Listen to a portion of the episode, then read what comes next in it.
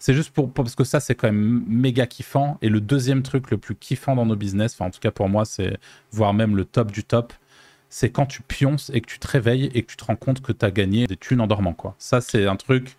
Pour le coup, quand t'as pas fait de, business en ligne, au sens large, je pense, c'est pas quelque chose de très commun. Mais euh, putain, qu'est-ce que c'est, qu'est-ce que c'est cool ça. Euh, j'avais la liste qui traînait sur mon ordi de tous les WordPress de France. Je me suis dit pourquoi pas aller tester, d'aller leur vendre du, page speed. Et j'ai spammé tous les formulaires de contact avec un truc automatisé, avec euh, en mettant euh, le, comme quoi leur site il était pas rapide, l'URL comme quoi ils pouvaient cliquer directement voir le page speed, etc. Et il y avait énormément de retours, des demandes de devis, des mecs pour nous contacter par, par téléphone, etc. pour faire la prestation quoi en fait. Ouais bah là j'ai 70 appels en absence. Et après en fait la réalité c'est que toi tu faisais ça pour le test et tu t'en fous de vendre de la presta, donc en réalité tu les as tous laissés t'appeler à blanc. Tu te dis, oh, c'est marrant, il y, a du potentiel, ça marche. Et tu t'es barré. Et t'en as vendu combien des. des... 3, 3, 4 ou un truc comme ça. À combien? 300. Euh, et vous avez fait ça deux jours, quoi. T'as pas répondu sur où ça? J'avoue. bah, moi, je trouve surcoté. Euh, je trouve que les, les podcasts sont vides. J'en ai écouté quelques-uns pour euh, me forcer. T'en as écouté quelques-uns? Ouais, j'en ai écouté quelques-uns. J'ai l'impression que ça boucle sur du mindset. Et c'est bien, mais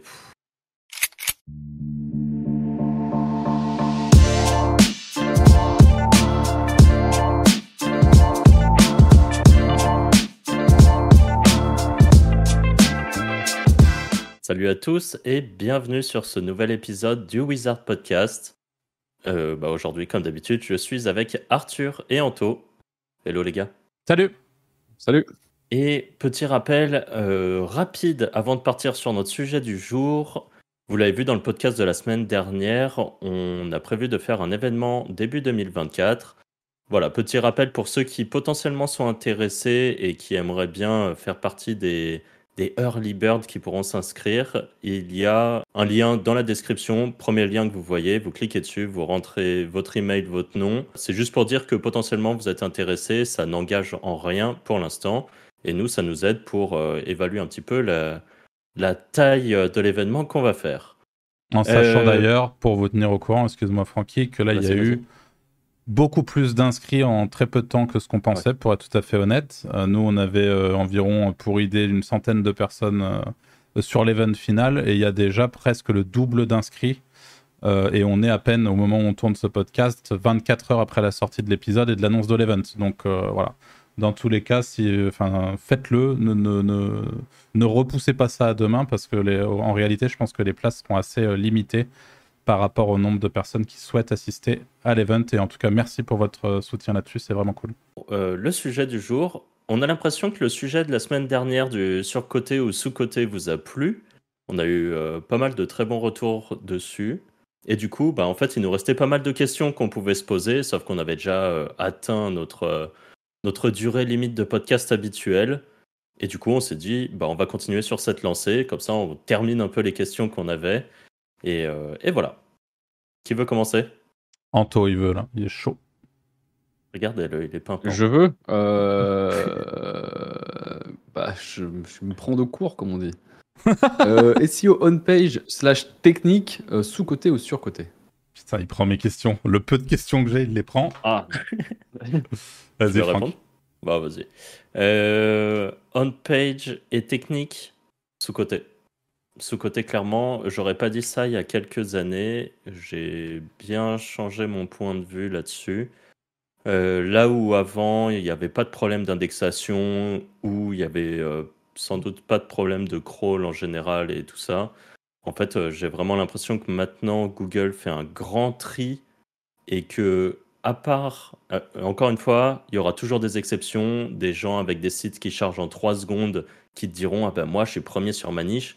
Si tu sur une micro-niche, un truc minuscule où vous êtes 10, bah en fait, euh, Google, il faut quand même qu'il trouve un truc à mettre sur la première page. Donc évidemment, tu pourras ranker.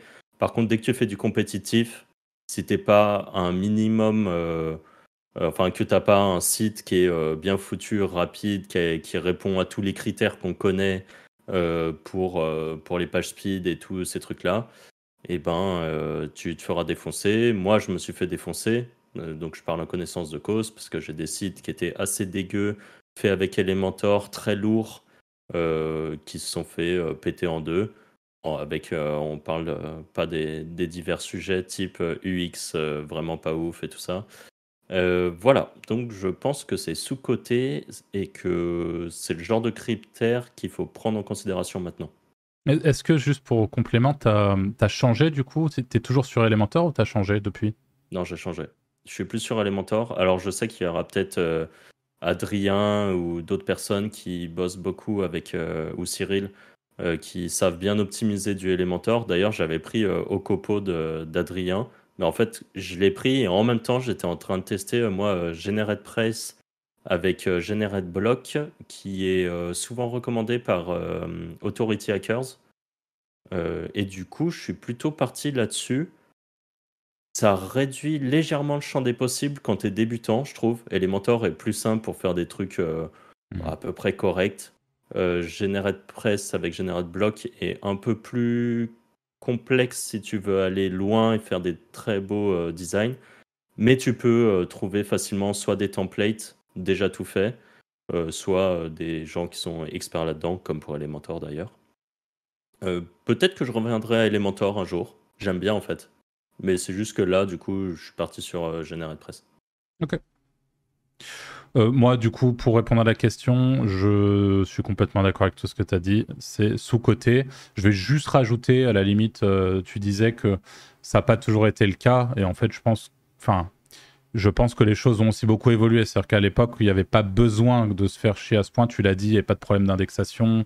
on pouvait faire des sites sans se soucier autant du, côté technique, du design, de, de, l'UX et tout. Aujourd'hui, c'est quand même euh, de plus en plus le cas et c'est euh, pour le coup, c'est un truc que je subis euh, complètement parce que c'est pas mon fort du tout. Donc, donc voilà. En fait, je pense que ça faut vraiment trouver des gens pour le déléguer. Tu vois, typiquement des Adrien, des Cyril qui sont, enfin, nous sur la communauté Wizard qui en parlent de temps en temps. si tu arrives à trouver un thème rapide et tout qui fonctionne bien dès le début, c'est ok, tu vois. Et tu utilises toujours le même. Il faut une bonne D'ailleurs, là, parce que je parlais de WordPress par rapport à ta question, euh, Arthur, mais là, je pars sur un autre projet avec euh, un pote qui est dev et on part sur un truc full custom fait avec Strapi, qui est, euh, honnêtement, j'ai jamais vu un truc aussi rapide. Ça me choque. Et pour moi, ce genre de move, là, le fait de, de partir sur vraiment des, des du, du, du, technique très technique et quelque chose d'irréprochable de, techniquement, je pense que ça fait partie des meilleurs moves que tu puisses faire si tu veux ranker euh, aujourd'hui. Quoi. Ouais, c'est sûr. Et c'est ce que j'allais, j'allais dire pareil que vous, euh, de toute façon, mais le, encore plus sur des projets neufs, c'est, sous-côté, sous-côté. Enfin, c'est tellement devenu important sur du projet euh, quand tu startes que on peut passer à côté. Ok. bon, prochaine question. Bah, vas-y. Alors, je, je suis pas, je suis pas sûr que qu'on en avait parlé la dernière fois. L'emailing, on l'avait dit ou pas? Non, je crois pas. Bon, emailing, euh, email marketing au sens un peu plus large. Sur côté ou sous côté Sous côté aussi, je trouve. Après, euh, moi j'en ai pas mal parlé, en tout cas dans nos premiers podcasts, j'en parle euh, un peu moins. je, je regrette là de ne pas l'avoir fait sur mon TikTok je, sais pas, en fait, j'aurais dû catch des emails dès le début et là, c'est. Enfin, faut que je le fasse. En fait, il y a plein de trucs comme ça, je me dis, faut que je le fasse et puis je le fais pas. L'email, toujours très très fort. D'ailleurs, j'ai regardé un peu des, euh, des, formations liées au direct marketing où les mecs sont très très forts pour euh, choper de l'email et convertir derrière sur des offres de merde, hein. vraiment des trucs. Euh, où ils te vendent euh, du vinaigre de cidre euh, pour, pour perdre du poids, enfin des trucs à la con. Et en fait, ils sont trop forts, ils spamment des pubs sur YouTube juste pour faire du lead email. Ils chargent, ils chargent, ils chargent des, des listes entières. Et derrière, ils bourrinent comme jamais. Et en fait, ça marche. Et ça, je parle du coup là du un peu sale qu'on peut faire avec l'emailing. Mais si tu fais de l'emailing propre en plus, alors on va revenir un peu sur la notion de branding. Mais euh, bah toi, Arthur, tu l'as vu avec ta chaîne YouTube. Suffit qu'en plus de ça, les gens soient un petit peu attachés à toi, qu'ils savent que tu fais pas de la merde. Et je pense que ça permet de garder un lien, en tout cas, qui t'oublie pas directement s'ils regardent pas euh, toutes tes vidéos YouTube. Euh, ou quand tu as un blog, par exemple, et ben les lead magnets, c'est très très fort. D'autant plus, je pense, quand tu offres quelque chose. Alors, je pense que du coup, tu as, un petit mix de gens, peut-être pas ultra qualifiés, quand tu leur dis bah, inscrivez-vous pour recevoir tel guide gratuit sur tel truc. Malgré tout, après, tu fais un peu un tri dans ta base de données assez régulièrement pour qu'elle soit toujours très clean. Et ça te permet quand même de choper du monde que peut-être tu vas convertir dans un an. Parce qu'en fait, ils se boufferont tes emails régulièrement sur, euh, sur un sujet qui les intéresse. Euh, je sais pas, tu as un blog sur l'équitation et tu euh, fournis un guide gratuit pour apprendre à faire les plus beaux sauts avec ton cheval.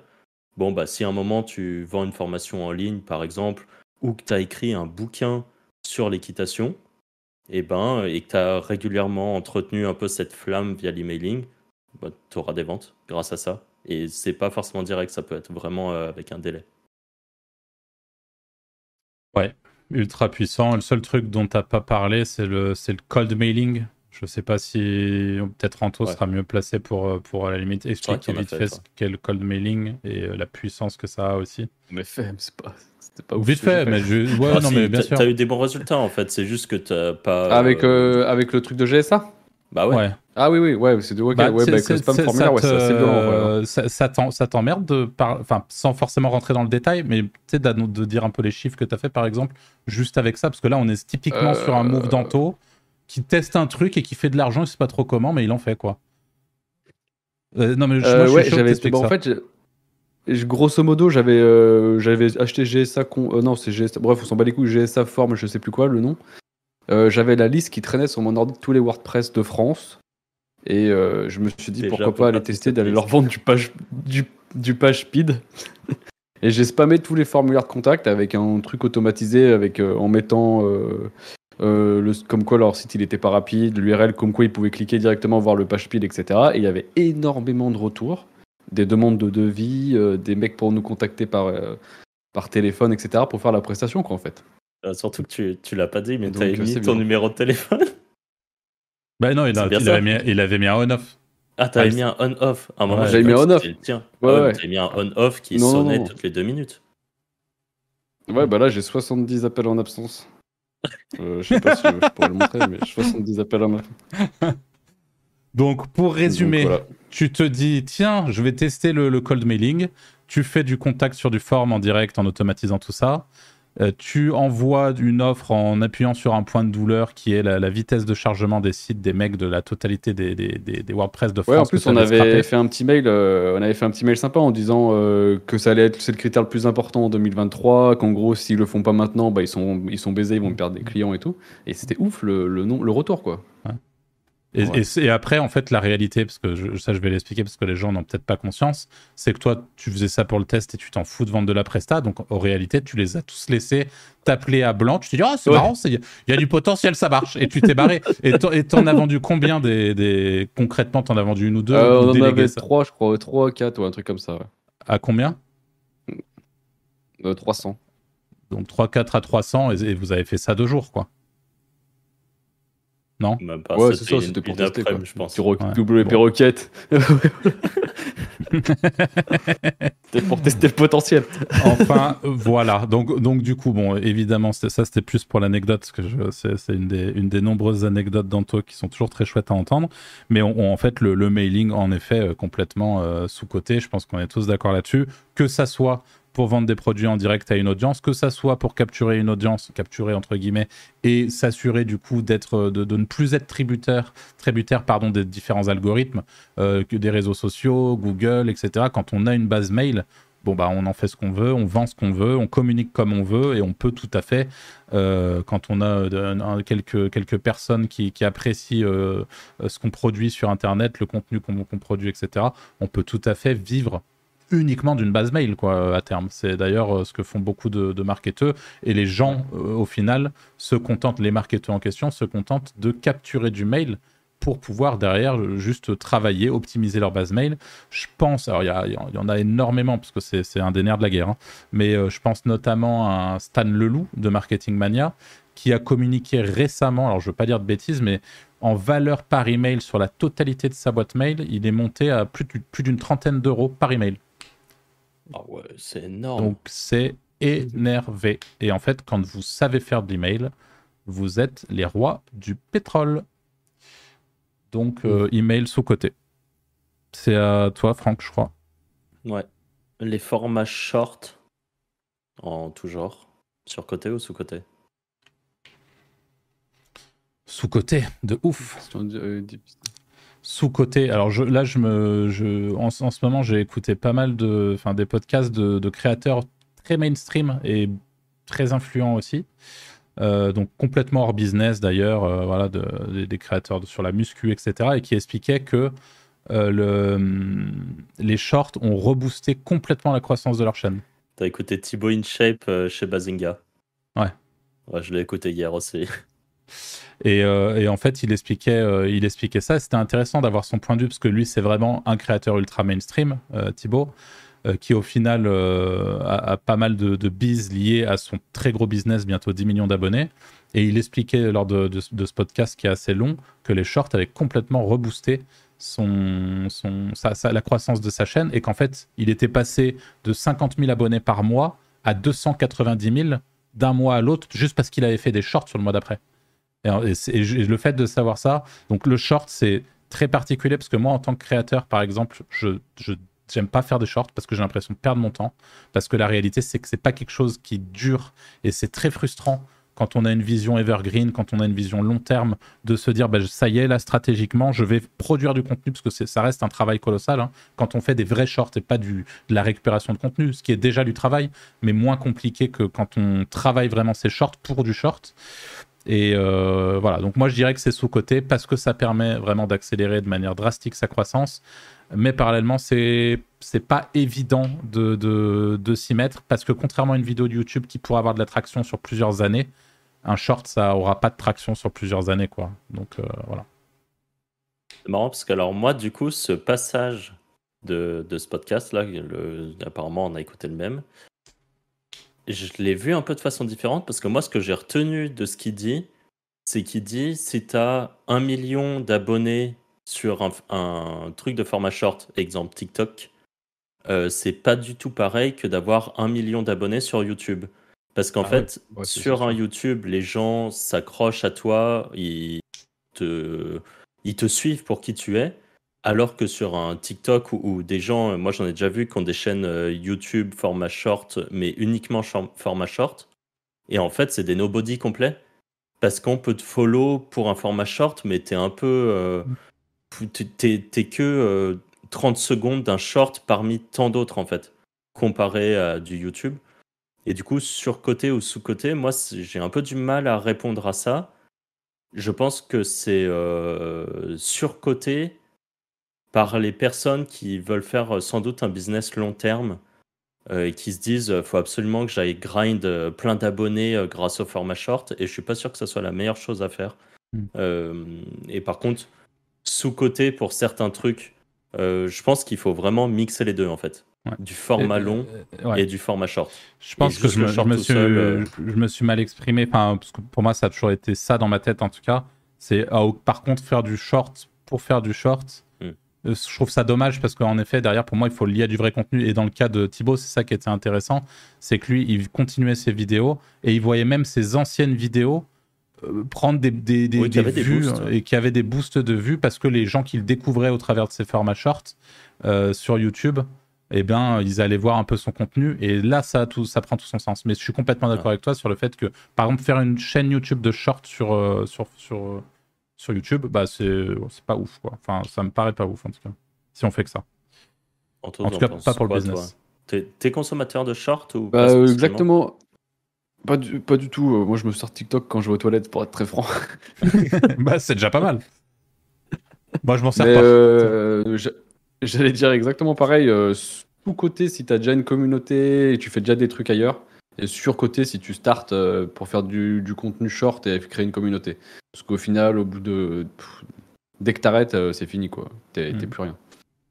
Je pense que ça te fait pas une vraie communauté, en fait.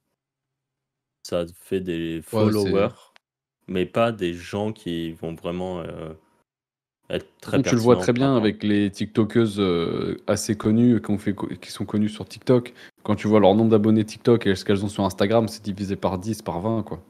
Euh, SEO local, sous-côté ou sur-côté Sous-côté, à mon avis, bien bien fort, je dirais. C'est pas. Ouais, sous-côté. Alors, ce qui est, ce qui est con, c'est que c'est une question qu'on aurait dû te poser parce que ta réponse immédiate aurait été beaucoup plus pertinente que la mienne, ou que celle de Franck d'ailleurs, je pense. Mais euh, je vais quand même essayer d'expliquer pourquoi euh, brièvement. Je pense que c'est globalement plus facile quand on a les compétences techniques pour le coup, parce que en local, les, les, les prérequis sont pas nécessairement les mêmes que sur du SEO euh, plus global.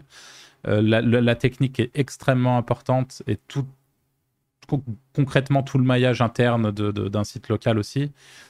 Euh, et sans doute aussi toute une partie automatisation qui permet au travers du content spinning, donc le fait de...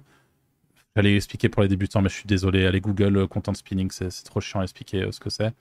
Mais donc au travers du content spinning, au travers de, plein de choses, d'arriver à, créer des sites en, en, peu de temps et de manière assez automatique, je pense que dans ce cas-là, tu en es une preuve vivante taux, mais euh, le, le, local est, très euh, sous-coté. Je n'irai pas plus loin pour te laisser de la marge. Vas-y, Anto, réponds à ta propre question et je répondrai après. je dirais sous-côté. Euh, la seule difficulté, c'est de trouver la monétisation, par contre. Mais sous-côté est extrêmement accessible si tu es débutant en te focalisant sur quelques villes. Euh, parce que mine c'est pareil, tu peux avoir du business assez facilement. Bah, je prends l'exemple de mon voisin, tu vois, qui a start sa boîte et c'est moi qui lui ai fait son site et tout. Et il s'est positionné très facilement sur une trentaine de villes autour de chez lui. Maintenant, tu vois, il a recruté deux salariés et tout, et ça tourne uniquement grâce au site en local. Donc euh, ça, peut, peut donner des idées, c'est vachement bien. Et il faut pas oublier non plus, je sais pas si c'est vraiment 100% sûr, mais normalement, euh, le Google Maps disparaît de la SERP mars 2024. Hein. Donc ah le local va reprendre une autre partie aussi. Ok. C'est bon à savoir ça. Moi aussi, je dirais sous-côté.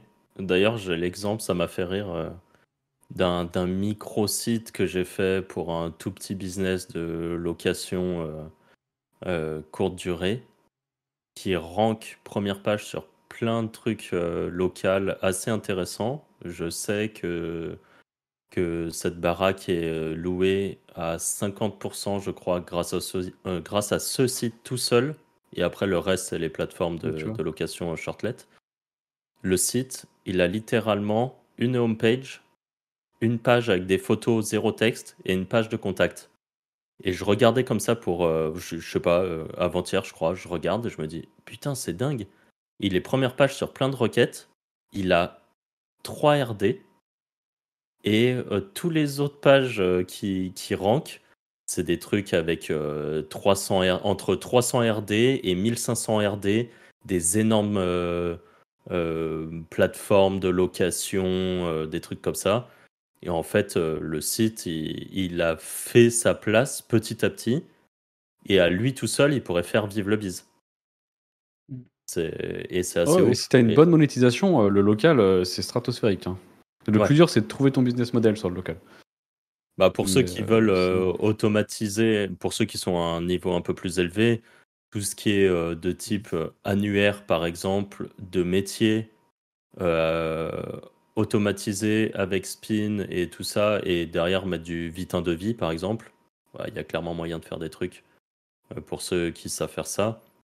Mais sinon, comme tu l'as dit, hein, pour juste faire du, du rank and rent, par exemple, tu habites dans un patelin. pour moi, c'est le meilleur bis. Ça, c'est un bon bise. Tu trouves le, je sais pas moi, le vitrier du coin, tu lui dis, voilà, moi j'ai ranké un site, euh, j'ai 10 euh, demandes de devis par semaine, est-ce que ça t'intéresse? Tu loues, tu mets, tu mets direct son numéro de téléphone dessus et puis c'est réglé. C'est des bises qui sont accessibles, je pense, à pas mal de gens et d'ailleurs peut-être à des débutants. Euh, au lieu de, tu vois, il y a beaucoup, beaucoup de gens qui vont dans la vente de liens. Euh, personnellement, tu vois, je préférais monter un petit site local et trouver un mec en, à louer que de faire de la vente de liens. C'est ça. Après, par contre, il euh, faut être local dans des, dans des villes de taille petite, moyenne, on va dire. C'est sûr que si tu habites à Paris ou à Lyon et que tu veux ranker sur Vitrier Paris ou Vitrier Lyon, bah, c'est chaud. Par contre, tu habites à je sais pas quoi, les Trois Canards, quoi. Bah, là, c'est c'est faisable. Et après, par contre, c'est de l'humain, quoi. Faut euh, décrocher ton téléphone, appeler des gens, dire bonjour, faire de la location de la page, lui expliquer parce que tu vas tomber sur quelqu'un qui va pas du tout comprendre la plupart du temps. Et voilà. Attends, je regarde un truc. C'est un vice qui existe. Hein. Vas-y, vas-y. Non, bah voilà. Moi, j'ai donné ma petite réponse. Je pense que c'est, je pense que c'est sous côté et qu'en plus de ça, c'est pas si compliqué que ça euh, de, des premières choses que j'ai vues.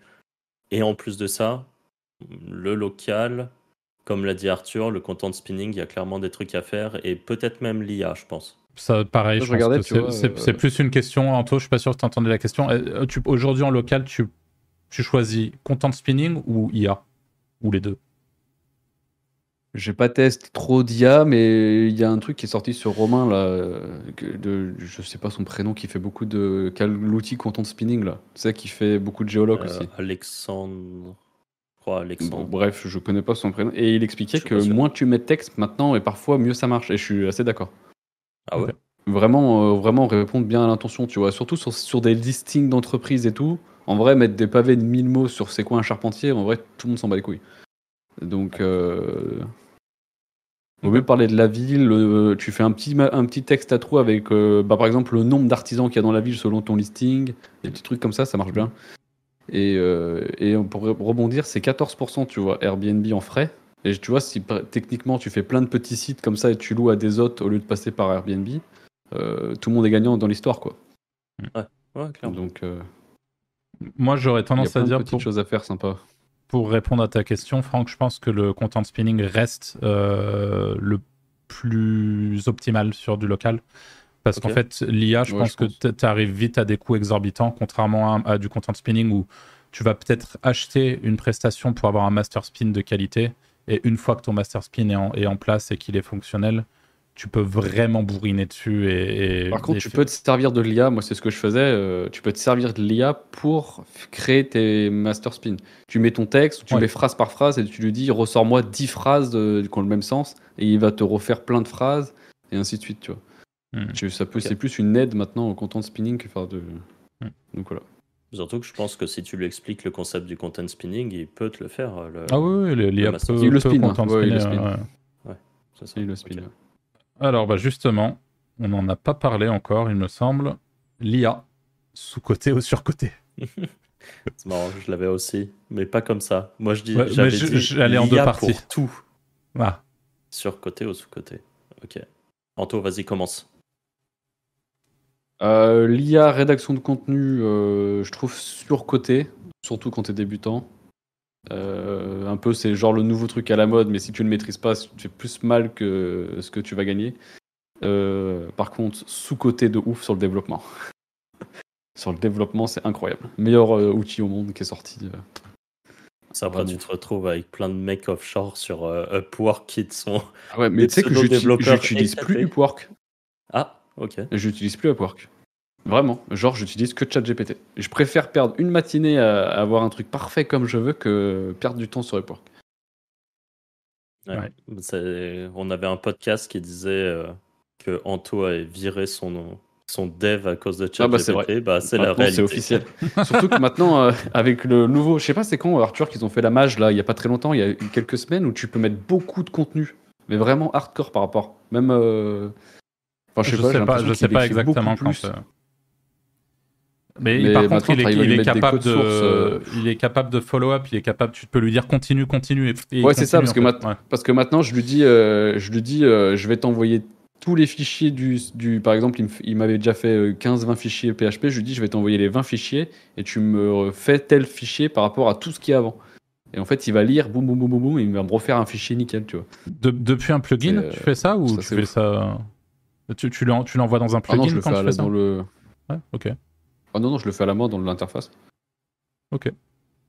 Ouais, c'est super puissant, en effet. Franck euh, Pareil quant au euh, sur la rédac euh, sur côté, je trouve. Et actuellement, par exemple, on voit beaucoup sur Twitter de gens qui disent Ah oui, mais moi je lance des trucs en IA, regardez comme ça monte fort et tout. Ça monte, je pense que personne met après les screenshots du moment où ça redescend, mais moi j'ai eu beaucoup de retours du moment où ça redescend. C'est une réalité. Après, il y a vraiment les IA sûrement qui doivent être un peu claqués. et peut-être que certaines personnes ont vraiment des prompts tellement propres et tellement, tellement humanisés que. C'est pas, c'est pas du tout une question d'humanisation pour moi. Mais... moi, j'en suis persuadé pour le coup. Après, pour moi, c'est une question, c'est toujours la, seule problématique, problématique unique, c'est est-ce que le contenu répond à l'intention de recherche? C'est le seul truc. le reste, on s'en bat les pour couilles. Moi, c'est de la flûte, ça. Pour le coup, j'ai testé fort, hein. donc euh, je dis pas ça, je le sors pas de mon chapeau. Hein. C'est ah bah, les, des mecs trucs qui tiennent depuis, euh, je sais pas, 6, 8, 10 mois? Ouais, plus d'un an. Plus d'un an. ça tiendra. Des, des, Et avec de la concurrence sur le sujet ou pas? C'est de la PA, quoi. Donc oui, de la concurrence. Après, c'est de la concurrence de ah, vente de liens. C'est pas ce que j'appelle de la concurrence. Moi, pour le coup, moi, je fais pas. Je l'ai toujours dit, je fais pas d'IA sur du euh, sur, sur des sur des sites. Donc, je fais de l'IA sur des trucs où je vends des liens. Je fais de l'IA sur des sites de test. Je fais du lien sur. J'ai des trucs qui montent comme ça. Donc, l'IA fonctionne et, et tient. C'est des trucs qui, qui tient sur euh, sur le long terme. Ouais. J'ai des, des, trucs qui tiennent sur le long terme et en effet, moi aujourd'hui, je, je, les, gens, il y a certaines personnes qui sont matrixées, euh, qui font passer leur, euh, tout leur contenu dans des détecteurs d'IA par exemple, en mode euh, ouais, mais c'est ce qui va me permettre. Moi, je veux pas qu'ils soient détectés, je veux pas qu'ils soient détectés. De toute façon, aujourd'hui, les détecteurs sont de plus en plus pertinents, de plus en plus puissants. Ça devient honnêtement très très difficile de passer outre un, détecteur d'IA, euh, même sur, le, sur, la, partie francophone. Donc Google, s'il devait aujourd'hui pénaliser un contenu parce qu'il a été écrit avec l'IA, ça ferait longtemps qu'il le ferait. Et la réalité, c'est qu'aujourd'hui, si le contenu est bon, qui répond à l'intention de recherche et que l'utilisateur qui arrive sur le contenu, bah, il est satisfait parce qu'il a la réponse qu'il voulait, que ça soit un contenu IA fait par un clébard, un, ton, hamster ou par ton, rédacteur, c'est la même chose. Euh, Google s'en bat les couilles. Voilà. Donc pour moi, c'est vraiment le seul truc, je le répète, c'est juste est-ce que ça répond à l'intention? Est-ce que le contenu est de qualité? Donc, et, la, réalité, c'est maintenant la question qu'il faut se poser est-ce que c'est possible d'avoir un contenu fait à 100% par une IA de manière automatique? Qui répond parfaitement à une intention. Moi, je pense que sans, le, euh, sans que l'humain passe derrière, c'est impossible. Donc, euh, il faut absolument que ça soit piloté ou très compliqué en tout cas. voilà, donc on passe à une étape supérieure. On n'est pas sur du full IA. Euh. Mais j'ai jamais, j'ai jamais dit que c'était du full IA. Je ne fais pas de, je ne fais pas de ah full IA, bah à part justement sur des trucs, des, des, des, des contenus qui ont, vocation à se positionner pour vendre des liens positionnés, c'est tout. Bah, c'est ce que, c'est ce que font 90% des gens. Hein. Ouais, mais la réalité, alors si tu veux, on va, on va partir un peu plus loin, c'est que là, demain, tu veux faire un site où tu veux vendre de l'assurance pour, euh, pour bagnole en, affiliation. Euh, et tu as un, main keyword qui est euh, assurance pour pas cher, assurance voiture pas cher. C'est ton mot-clé principal. Mhm. Et eh ben en fait, la réalité, c'est que tu peux tout à fait faire de l'IA sur une page comme ça. Seulement, tu vas devoir, avec ton petit cerveau d'humain, aller regarder tes concurrents, analyser ton intention de recherche et faire tout le travail de SEO. Il n'y a pas de, truc où tu vas générer ta page, la mettre en ligne et tu vas être. Enfin, ça n'existe pas. Donc, tu vas devoir péter les couilles. Donc, oui, tu peux pas automatiser, euh, à mon sens, et de manière efficace de l'IA sur des requêtes euh, comme ça et avec un, vraiment sur un projet qui a vocation à se positionner, à faire de l'oseille sur des requêtes euh, moi, je pense que tu finiras par te casser les dents et que tu disais euh, Google a pas de raison de pénaliser ça parce que pour l'instant, il y a pas mal de contenu IA qui est fait, mais qui est encore du contenu humain. À partir du moment où tout sera auto-gangréné et que les IA se nourriront d'IA pour pouvoir faire du contenu IA et ainsi de suite, il n'y aura plus aucune valeur ajoutée, de mon point de vue. Après, euh, c'est et je pense que c'est dans ce genre de moment que les critères EAT, est-ce que c'est une vraie personne qui a vraiment testé un truc, par exemple, euh, tireront clairement leur épingle du jeu, et c'est pas des gens qui auront fait de l'IA. Donc je mais pense que mais moi, ce que je mais moi, t'es borné parce que là, ce que je suis en train de te dire, c'est que tu peux faire un, truc EAT et le faire avec de l'IA en parallèle. Tu peux te piloter ton contenu avec de l'IA, accélérer, partiellement pour euh, euh, te servir de l'IA pour, pour accélérer sans pour autant avoir un truc full IA qui sort. C'est ça que je te dis, c'est qu'en gros l'IA elle reste utile sans pour autant qu'elle te, en gros, tu vas répondre à quelques paragraphes de ton texte avec ton IA et le reste ça sera du contenu humain. En grande partie ouais, bien sûr. Bah voilà, mais alors ça pour moi c'est pas ce que j'appelle du contenu IA. C'est un peu pareil que la réalité c'est que jusqu'à maintenant tu pouvais faire du copier-coller jusqu'à 40-50% euh, de ton contenu et que ça passait. Ouais. Bah en fait, ça revient un peu pareil, mais avec l'IA. Tu auras toujours ton bloc humain qui te permet de passer les filtres, et que derrière, tu auras soit de l'IA, soit du contenu copier-coller. ouais, seulement tu, tu peux pas comparer un contenu généré par une IA à un contenu copié-collé. C'est ça. c'est juste la formulation, c'est pareil. Je suis pas d'accord là-dessus, mais. Ouais, pour moi, l'IA, c'est.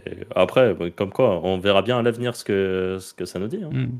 Mais je, pense qu'on a un point de vue qui est pas si différent que ça. C'est juste que tu veux absolument t'opposer à l'IA. Mais... Parce qu'on a à peu près le même, le même avis. Hein.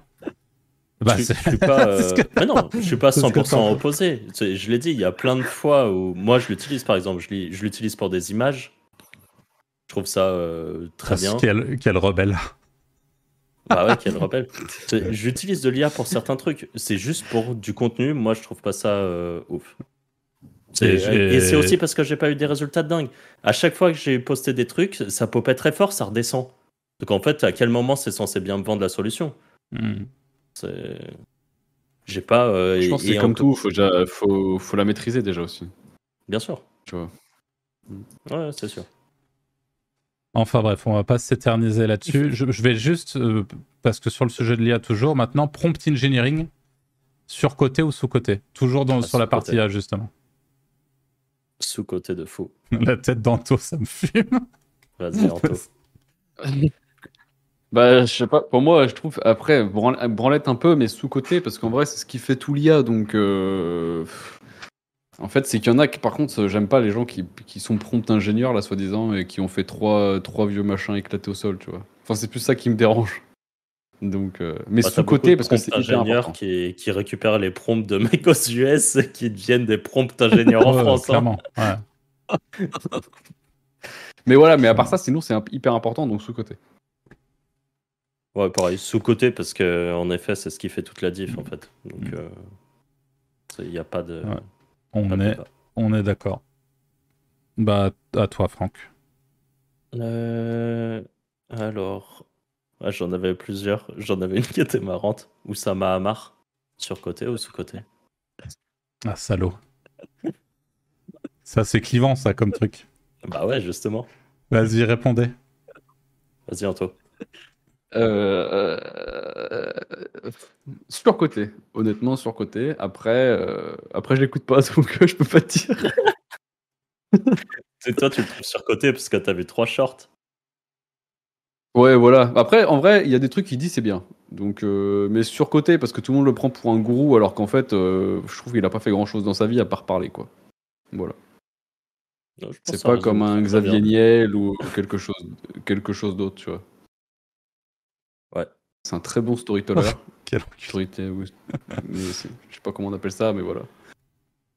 Moi, j'aime bien. Voilà. Il est sous-côté J'aime bien Ous. Bah, sous-côté, euh, il, il, a une fame de zinzin. Donc, euh, pour, pour moi, sous-côté, c'est quelqu'un qui est pas jugé à, sa, sa à, la, bonne valeur quand tu vois le, les vues qu'il fait et, le, et la puissance qu'il a aujourd'hui sur, le, sur la scène entrepreneuriale, qui est encore plus grande que quand il était sur. Euh, sur The Family au final. Là, il a, il a un impact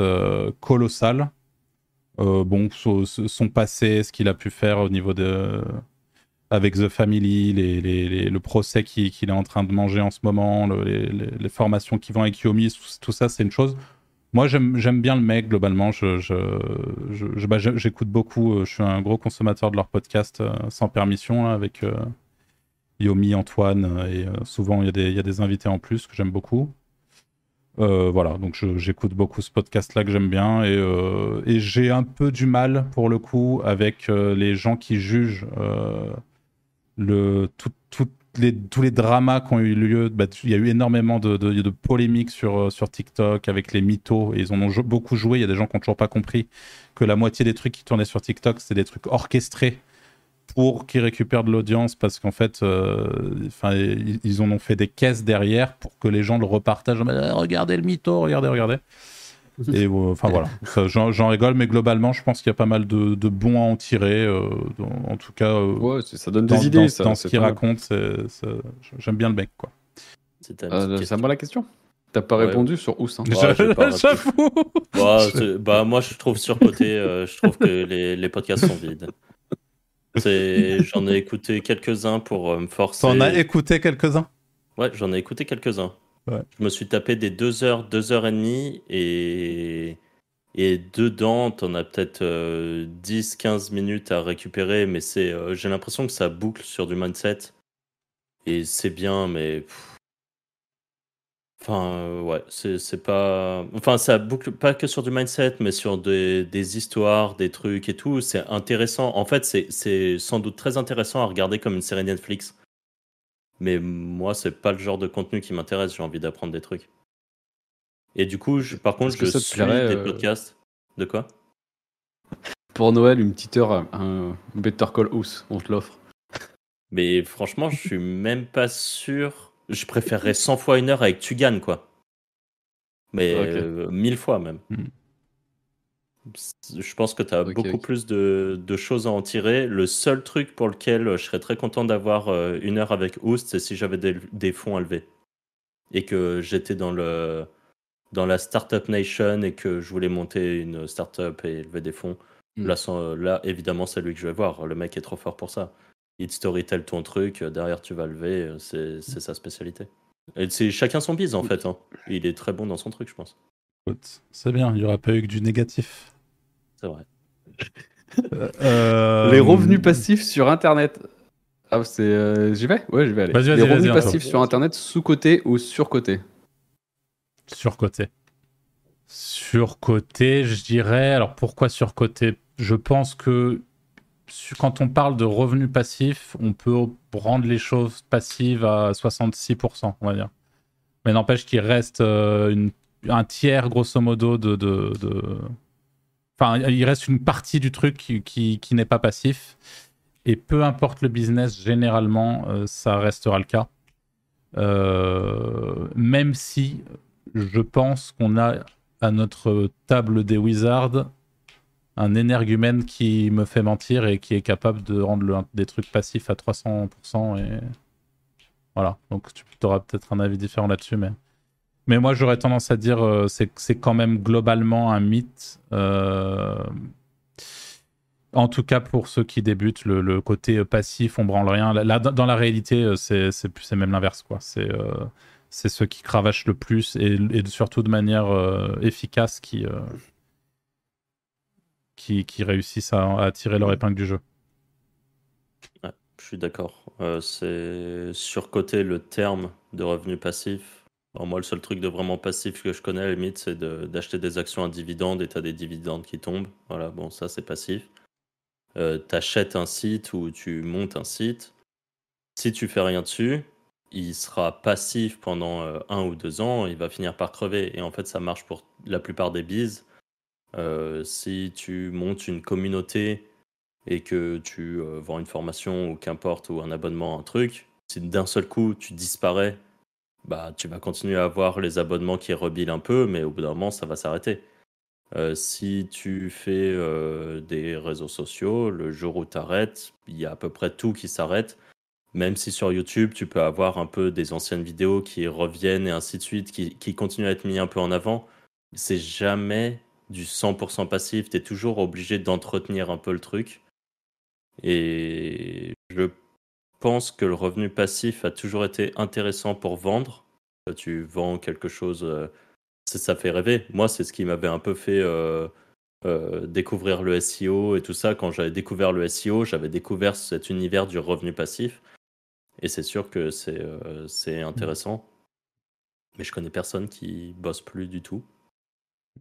Et qui a, bah. euh, genre, qui a monté des sites et qui bosse plus du tout. Ça, ça, me fait juste penser à un petit truc, parce que c'est un peu en, rapport avec le, avec la, le, côté passif du, du, des revenus mais même si les revenus sont pas passifs à 100%, il, y a, il peut quand même y avoir sur beaucoup de business, particulièrement sur l'affiliation, le côté où tu te barres en vacances et pour le coup, c'est pas comme si tu avais ah des clients. Non mais, non, mais c'est juste, je dis pas que tu disais pas ça, mais c'est juste pour, parce que ça, c'est quand même méga kiffant. Et le deuxième truc le plus kiffant dans nos business, enfin en tout cas pour moi, c'est voire même le top du top, c'est quand tu pionces et que tu te réveilles et que tu te rends compte que tu as gagné euh, des thunes en dormant. Quoi. Ça, c'est un truc pour le coup, quand t'as pas fait de, business en ligne, euh, un petit peu au sens large, je pense c'est pas quelque chose de très commun. Mais euh, putain, qu'est-ce que c'est qu'est-ce que c'est cool ça.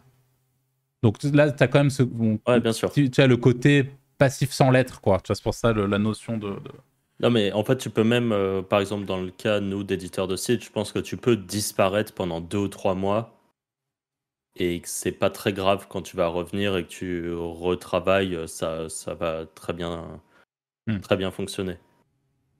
C'est, ça peut être du semi-passif en fait. Et puis euh, aussi, tu peux avoir du revenu passif en gagnant très bien ta vie, en bossant peut-être, euh, je sais pas moi, entre euh, une et trois heures par jour max. Ce qui est quand même toujours mieux que que la vie de la plupart des gens qui bossent 8 euh, heures par jour. Après, hmm. c'est toujours en fonction de tes ambitions, de euh, combien tu veux gagner. C'est sûr que si tu bosses euh, deux heures par jour, à part si tu as des niches de fou et tout, il y a toujours des exceptions, mais tu vas pas forcément gagner aussi bien que quelqu'un qui bosse des 8 heures par jour. C'est sûr. Anto, les revenus passifs, toi, toi, t'en as. Bah, j'allais dire, euh, euh, je, dis, je dis surcoté parce que c'est compliqué à faire quand t'as pas de compétences. Par contre, euh, je rejoins un peu Franck, si tu choisis bien les bonnes niches et si t'es pas trop gourmand, genre tu veux un petit SMIC amélioré, en vrai de vrai, en travaillant une heure par mois, tu peux les faire. En affiliation. Sur les bonnes niches et tout. Après, c'est aussi, de toute façon, si tu veux des vrais revenus, forcément, tu seras sur des grosses niches, des gros bis, donc les mecs en face, ils ont la dalle, donc tu vas te faire manger. Mais si t'es pas gourmand, en vrai, euh, tu peux, tu peux, tu peux avoir du revenu passif. Ah ouais, clairement. Euh, t'es quand même l'un des seuls mecs que je connaisse qui, en appuyant sur un bouton, lance des sites qui lui font gagner en 6 mois euh, plusieurs milliers d'euros par mois, hein, si je peux me permettre. Et là, pour le coup. charge de travail qu'il y a eu avant.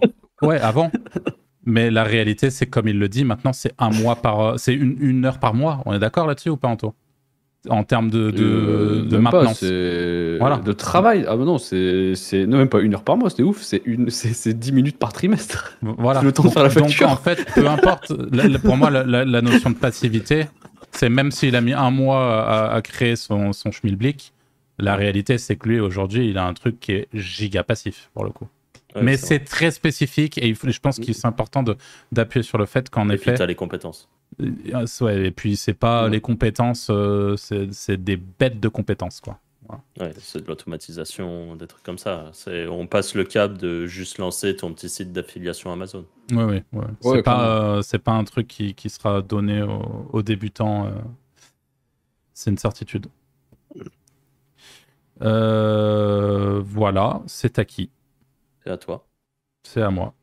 Expatriation, sous-côté ou sur-côté? Surcoté parce que tout le monde dit que c'est plus facile à l'étranger. Si t'es nul en France, tu resteras nul à l'étranger quoi qu'il arrive. Peut-être t'auras du réseau, mais, euh, mais voilà. Par contre, euh, sous-côté, si vraiment tu veux scale, parce qu'en France, t'as trop de barrières. Trop de barrières, trop de de trucs compliqués, euh, voilà. Ouais. pour avoir vécu les deux, je dirais sous-côté aussi. Moi, il y a des trucs qui me retiennent en France, mais Franchement, ça me gonfle un peu d'être ici, quoi. Pour la faire en très bref. Là, on pourrait rajouter au montage une petite musique triste, émouvante. et, euh, et euh, ouais, je, je, partage euh, ce point de vue. En fait, je, je, suis, je suis assez d'accord avec Anto sur le fait que j'ai du mal à. J'ai vraiment un espèce de blocage avec le fait de ne serait-ce que là, de, de, de, monter vraiment un, business de taille, on va dire, euh, en France, parce qu'il y a beaucoup de freins. Et, encore une fois, euh, enfin, encore une fois, je, je parle même pas des freins euh, d'ordre fiscaux, fiscal, fiscalité, donc ce que vous allez payer à l'État, mais vraiment des freins de la difficulté chaque, tout est difficile, j'ai l'impression. Vraiment, les choses sont pas simples du euh, tout. Vas-y, vas-y, Anto. Il y a surtout quand tu travailles en affiliation, euh, il y a des trucs que tu n'as pas le droit. Or, or même, euh, je dis pas casino et tout, ça c'est illégal quoi qu'il arrive. Mais il y a des niches que tu te fais défoncer. Enfin, en France, tu n'as pas le droit de la faire parce que tu es français, tu es en France. Tu as des mecs qui sont juste de l'autre côté, qui, pillent le marché, et ils, le saccagent, et ils ont le droit de le faire, et toi, tu n'as pas le droit de le faire. C'est ça qui est frustrant de ouf. Euh, pour moi. Ça, ça, c'est très spécifique, comme tu l'as dit, à certaines thématiques en affiliation qui sont des thématiques très rentables. C'est euh, une réalité. Mais là, du coup, sur cette partie, donc, je trouve que tout est globalement euh, très difficile et encore plus quand tu as goûté ailleurs, en gros. donc, nous, à Malte, globalement, c'est les, choses sont faites de manière carrée aussi, avec une structure, avec un comptable, avec des choses que tu as le droit de faire, pas le droit de faire. Et, mais tout est simple, tout est fluide. J'ai vraiment la, sensation que ici, c'est moins le cas. Donc voilà, ça, ça, m'embête un peu.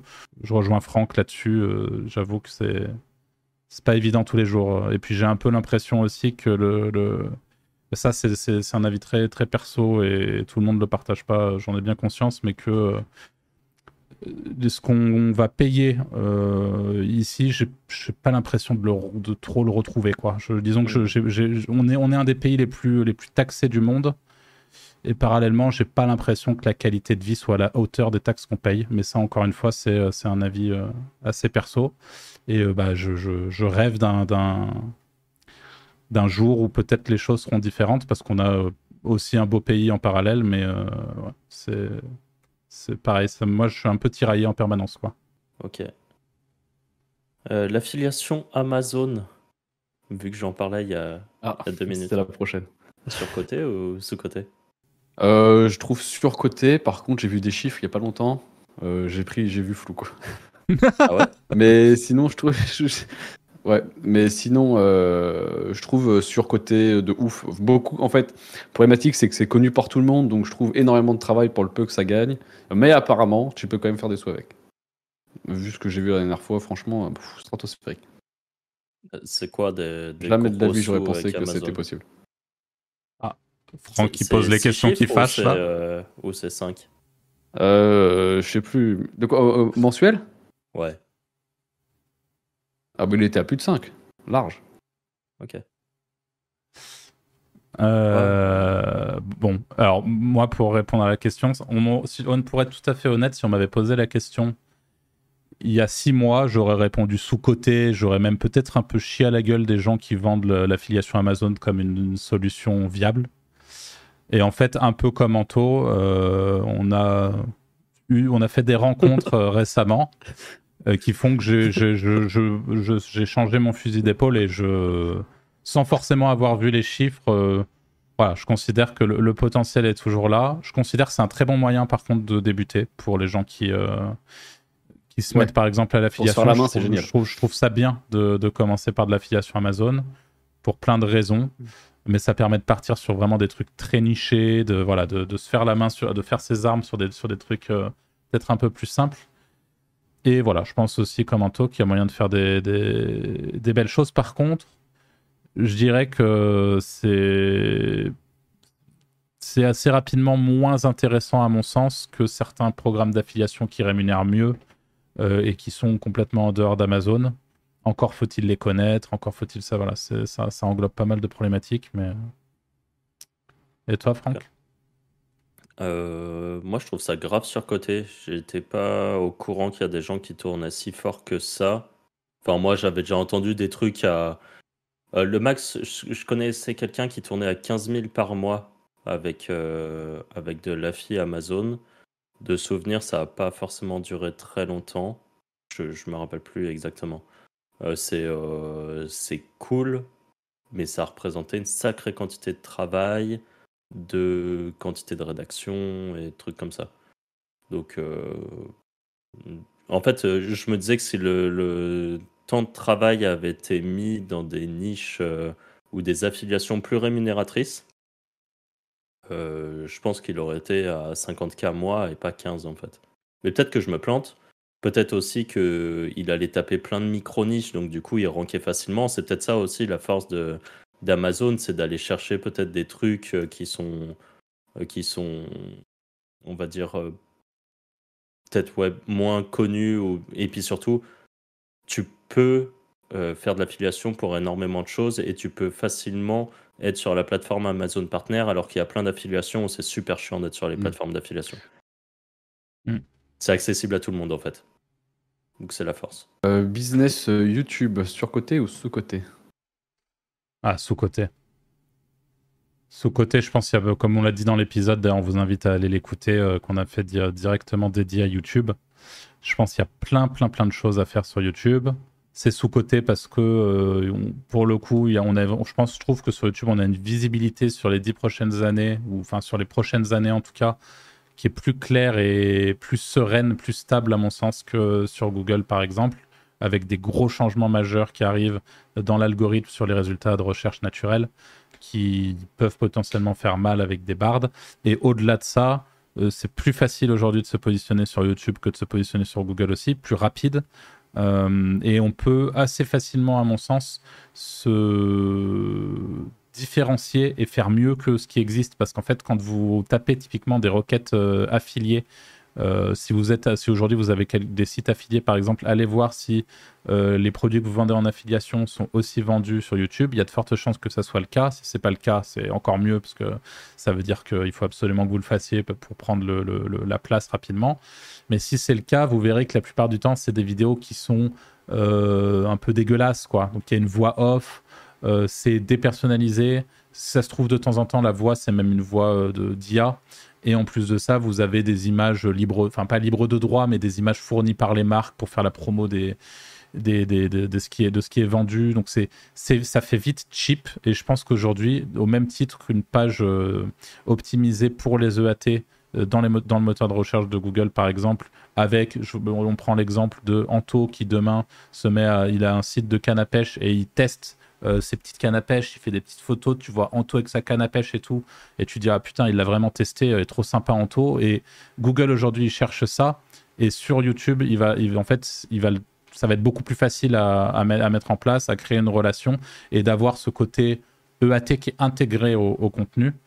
Et, je pense vraiment que ça fait, euh, ça, fait une grosse différence et que c'est un très bon biz. Et il y a, d'ailleurs des mecs qui, euh, qui scale les chaînes YouTube sur différentes thématiques, donc sur la pêche, sur plein de trucs, et sans forcément faire des vlogs où ils vont pêcher, mais juste les mecs qui vont aller, euh, tu vois, montrer, bah, ça c'est une belle canne à pêche, là, elle est super, on la teste comme ci, comme ça, et les gens qui cherchent des avis concrets sur du matos, ils ont des vidéos de qualité qui leur... Euh, voilà. Je pense, alors c'est un peu particulier, mais là j'ai un exemple qui me vient en tête, même si je, ne suis pas sûr que ça soit encore une fois le meilleur des exemples, mais une fille qui s'appelle Supercar Blondie. Je sais pas si vous avez déjà vu passer ses contenus. Elle est monstrueuse. Enfin, il y a énormément de volume de vues sur ces trucs. c'est une française en plus, non? Ça serait ouf, hein, je pense pas. Non, non. Parce que je vois très bien. Euh, enfin, elle conduit des voitures à chaque fois des prototypes et tout là. Ouais, mais tout est en anglais, non? Ouais, c'est en anglais, mais je sais pas pourquoi. Je m'étais dit que c'était peut-être une française. Je sais plus pourquoi. Ça serait oufissime, mais dans ce cas-là, ça serait bah, chouette euh, d'avoir une interview en français d'elle. Mais franchement, euh, et du coup, énorme business. Et elle, elle présente euh, des, des supercars, des trucs comme ça. Alors évidemment, elle, elle fait sans doute pas d'affiches sur de la supercar. Par contre, je peux vous dire que elle doit prendre un chèque de zinzin à chaque vidéo pour aller présenter justement des, des concepts, des nouveaux trucs. Souvent, c'est des, des, des, des comment dire, des produits qui sont vraiment dédiés aux ultra riches. Donc là, je voyais il n'y a pas si longtemps, euh, par exemple, un mec qui disait qu'il faisait des prestations juste pour les gens qui, euh, louent des yachts. Euh, bah, meilleure idée du monde, quoi. Tu peux, les soulever en termes d'abonnement de, MRR parce que les mecs, ils n'ont pas du tout la même notion de l'argent que ton boulanger du, coin à qui tu veux vendre du lien, tu vois. Bah là, c'est un peu pareil. Elle s'est positionnée sur un marché d'ultra riches. Et euh, voilà, en réalité, c'est un peu anecdotique, mais, euh, mm. mais voilà. Ok. Euh, ouais, moi, YouTube, pareil, ce côté, je pense. en fait, la problématique, enfin la problématique, l'avantage, c'est qu'en fait, la barrière à l'entrée est tellement plus compliquée que c'est ce qui fait qu'il y a sans doute encore une grosse place à prendre. Et c'est marrant parce qu'un Stan Leloup, par exemple, expliquait déjà il y a trois ans que YouTube était toujours un Eldorado. Et en fait, aujourd'hui, je pense que YouTube est toujours un Eldorado. Tu as toujours des tonnes de choses à faire, tu as toujours moyen de te, positionner dans ta niche un peu en tant qu'expert assez rapidement. Euh, hier, je suis tombé sur une niche, je sais pas pourquoi, j'ai été mis en. Enfin, j'ai reçu un truc d'un mec qui était euh, coach pour les thérapeutes et qui, qui leur apprenait à se développer via le web. Et le mec, il s'est lancé il y a un an et demi, deux ans. Il a 10 000 abonnés et à mon avis, il tourne très très bien avec son truc. Parce que c'est une micro-niche où les gens euh, doivent avoir une, euh, une douleur qui est qu'ils ont fait une reconversion pro à 50 ans pour devenir euh, thérapeute en je sais pas quoi et qui n'arrivent pas à avoir de clients dans leur ville et, Et eux, il leur apprend à choper leur premier client, je pense. Et c'est une vraie problématique. Et c'est hyper intéressant. Et je pense qu'il y a clairement moyen de se positionner sur beaucoup de choses. Mmh. D'autant plus quand il, y a, quand il y a des nouvelles trends, je pense qu'il faut rapidement se mettre dessus pour, pour mmh. réussir à en profiter. D'ailleurs, j'y pensais ce matin, ça me fait penser en voyant l'état de mon Twitter où il y a de plus en plus de gens qui cherchent à se positionner avec le, personal branding et ils ont raison. Euh, c'est, euh, enfin, nous on le voit hein, rien qu'avec les Wizards, on en a déjà beaucoup parlé, mais c'est euh, c'est extrêmement puissant et c'est quelque chose sur lequel on peut s'appuyer, contrairement à, encore une fois un algorithme où c'est plus compliqué de, voir sur le long terme.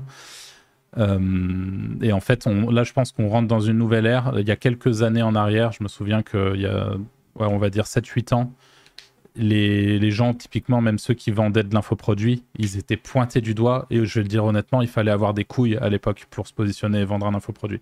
Parce que c'était pas du tout le même game qu'aujourd'hui. Aujourd'hui, c'est devenu mainstream, c'est devenu. Il n'y a plus vraiment de frein à l'entrée, de blocage, parce que même s'il y a une partie des gens qui continuent de penser que les infoproduits, c'est de la merde absolue, qu'il n'y a rien de bon, qu'il faut tout jeter, euh, la réalité, c'est qu'il y a une grosse partie pour, qui, qui ont été un peu évangélisés à tout ça et qui sont des consommateurs d'infoproduits, qui ont conscience que tous les infoproduits sont pas des trucs de merde. Et, euh, en fait, il y a vraiment un changement qui s'opère euh, en ce moment, je trouve, par rapport à ça. Et donc, tout ça pour dire que sur YouTube, comme tu dis, il y a de plus en plus de, portes. Et encore une fois, je le, répète souvent, mais si vous avez une idée, un truc où vous dites ah, ça serait bien que je fasse ça, vraiment réfléchissez pas trop, allez-y, parce que j'ai un peu l'impression que tout va vite et que les opportunités, il y en a beaucoup, mais euh, ça va être de plus en plus compliqué. Plus vous attendez, entre guillemets, plus ça sera potentiellement compliqué d'aller chercher euh, les opportunités que vous pouvez aller chercher dès aujourd'hui.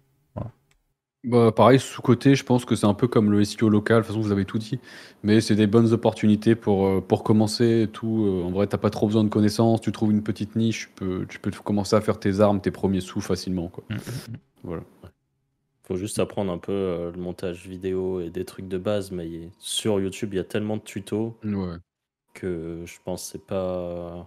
Bah, faut, se forcer au début euh, à apprendre un peu quoi. Bon bah écoute Franck, tu vas être content parce qu'on se rapproche de, de, plus en plus du format euh, d'Oussama avec son podcast sans permission. On est à 1h02 de podcast. Hein. Content. On va arrêter là du coup. on va arrêter là. On vous remercie de nous avoir écoutés jusqu'à maintenant. Euh, on espère que ce type de format euh, continuera de, vous plaire. Alors, tous les podcasts ne seront pas des surcotés sous-côtés. Euh, d'ailleurs, on va commencer très bientôt à faire des podcasts un peu différents, en potentiellement en invitant des gens. voilà. Mais vos retours sont toujours très importants pour nous. On vous rappelle que dans la description, vous pouvez vous inscrire à l'event des, des Wizards, en tout cas vous préinscrire pour témoigner votre intérêt. Et on vous invite, comme d'habitude, à laisser les petites étoiles sur Spotify, à vous abonner. Et on vous dit à la semaine prochaine pour un nouveau podcast. Salut